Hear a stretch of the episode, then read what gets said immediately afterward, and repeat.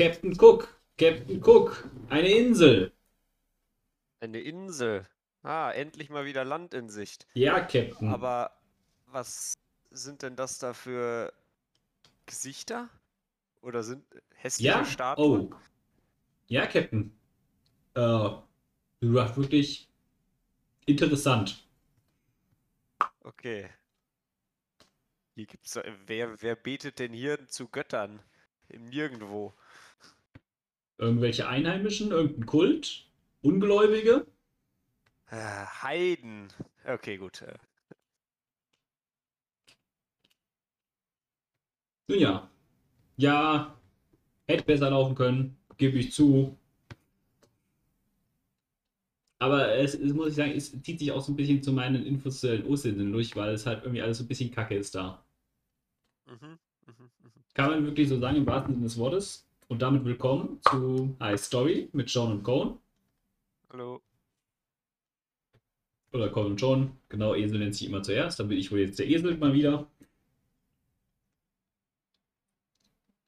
Auf jeden Fall reden wir heute ein bisschen über die Osterinseln.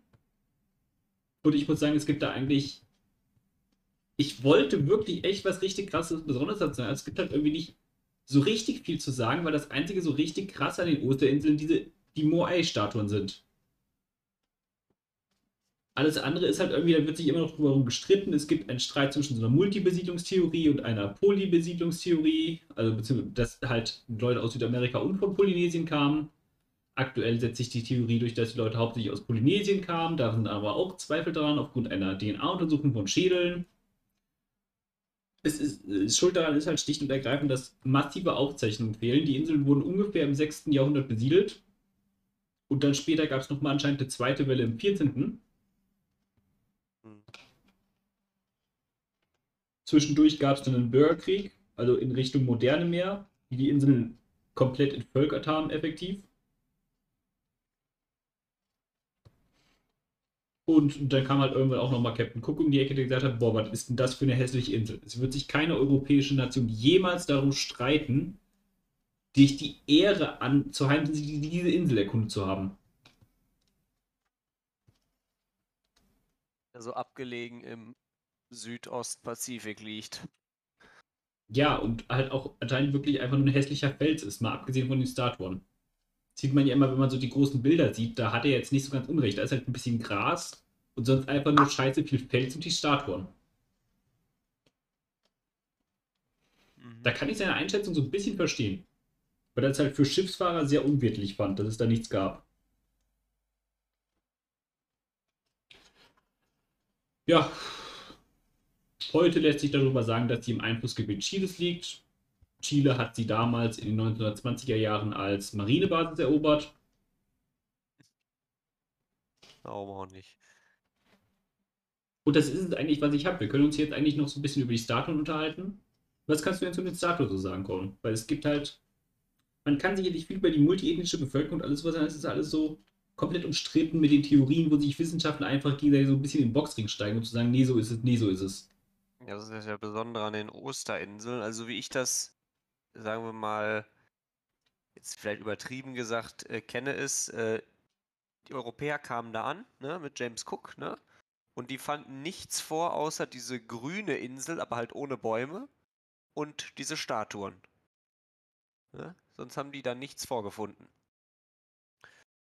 Und wenn man dann genauer hingeguckt hat, hat man dann gesehen, ja, da waren Pfeilspitzen, äh, alles, was man so braucht, Werkzeuge, so Steinwerkzeuge, Pfeilspitzen und, und, und. Und äh, dann fragt man sich schon, was ist hier eigentlich passiert und wieso ist hier jetzt keiner mehr?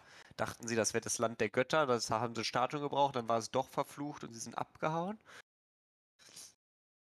Ach doch, eine Information ist mir doch noch eingefallen. Und zwar haben sie sehr lange einem Vogelmann-Kult gehuldigt und dann sind sie irgendwann Christen geworden. Also. Ja, das, äh, das stimmt auch tatsächlich. Aber wer die waren, keine Ahnung. Und man weiß auch nicht, wie, welche Leute da hingekommen sind. Entweder Südamerikaner, Es Oder halt Polynesier? Polynesier, das wären dann so die Abstammung, so die äh, Maori, der Neuseeländer, Aborigines und dann so Aktuell Richtung Es sind halt starke Hinweise darauf, weil es diese DNA-Untersuchung gab, aber das ist halt auch nicht bombenfest.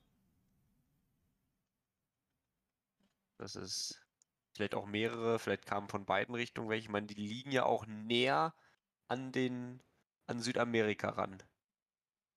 Dafür waren die Polynesier halt dementsprechend krassere Seefahrer als die Südamerikaner. Muss man noch eine Sache bedenken, der Pazifik, das ist nicht der Nordatlantik. Da kann man auch mal mit so einem Paddelflößchen äh, ga- ganze Strecken zurücklegen. Der Ozean ist relativ ruhig.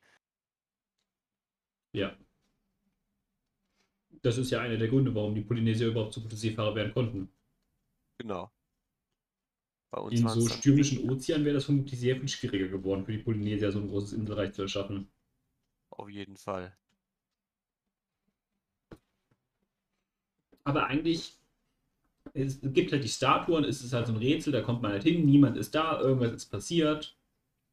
Heute sind sie halt so ein bisschen besiedelt, die Osterinseln. Gab noch einen Bürgerkrieg. Jetzt gehört es zu Chile als die Marinebasis. Es gibt halt echt nicht viel dazu zu sagen, leider. Es ist halt wirklich einfach nur ein Stück Fels mit ein paar Statuen drauf, die halt cool anzugucken sind. Die grimmigen Statuen da. Ja. Aber das ist es auch schon.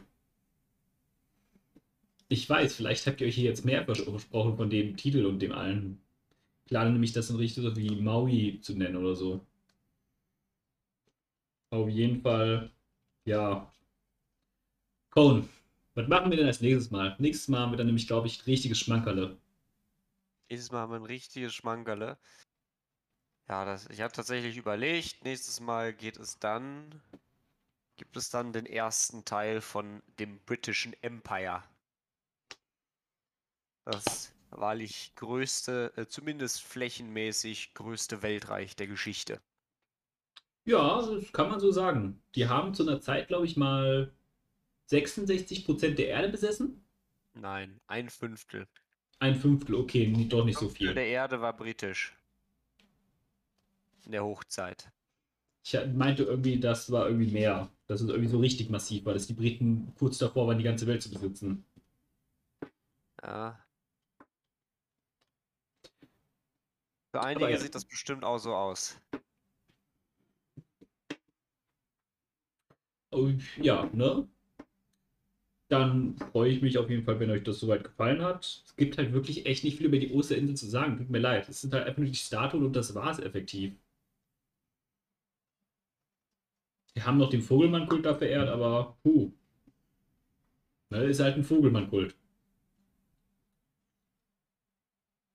Hast du noch was zu sagen, Konsons? Nein.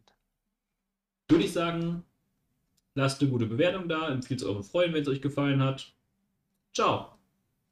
Tschüss.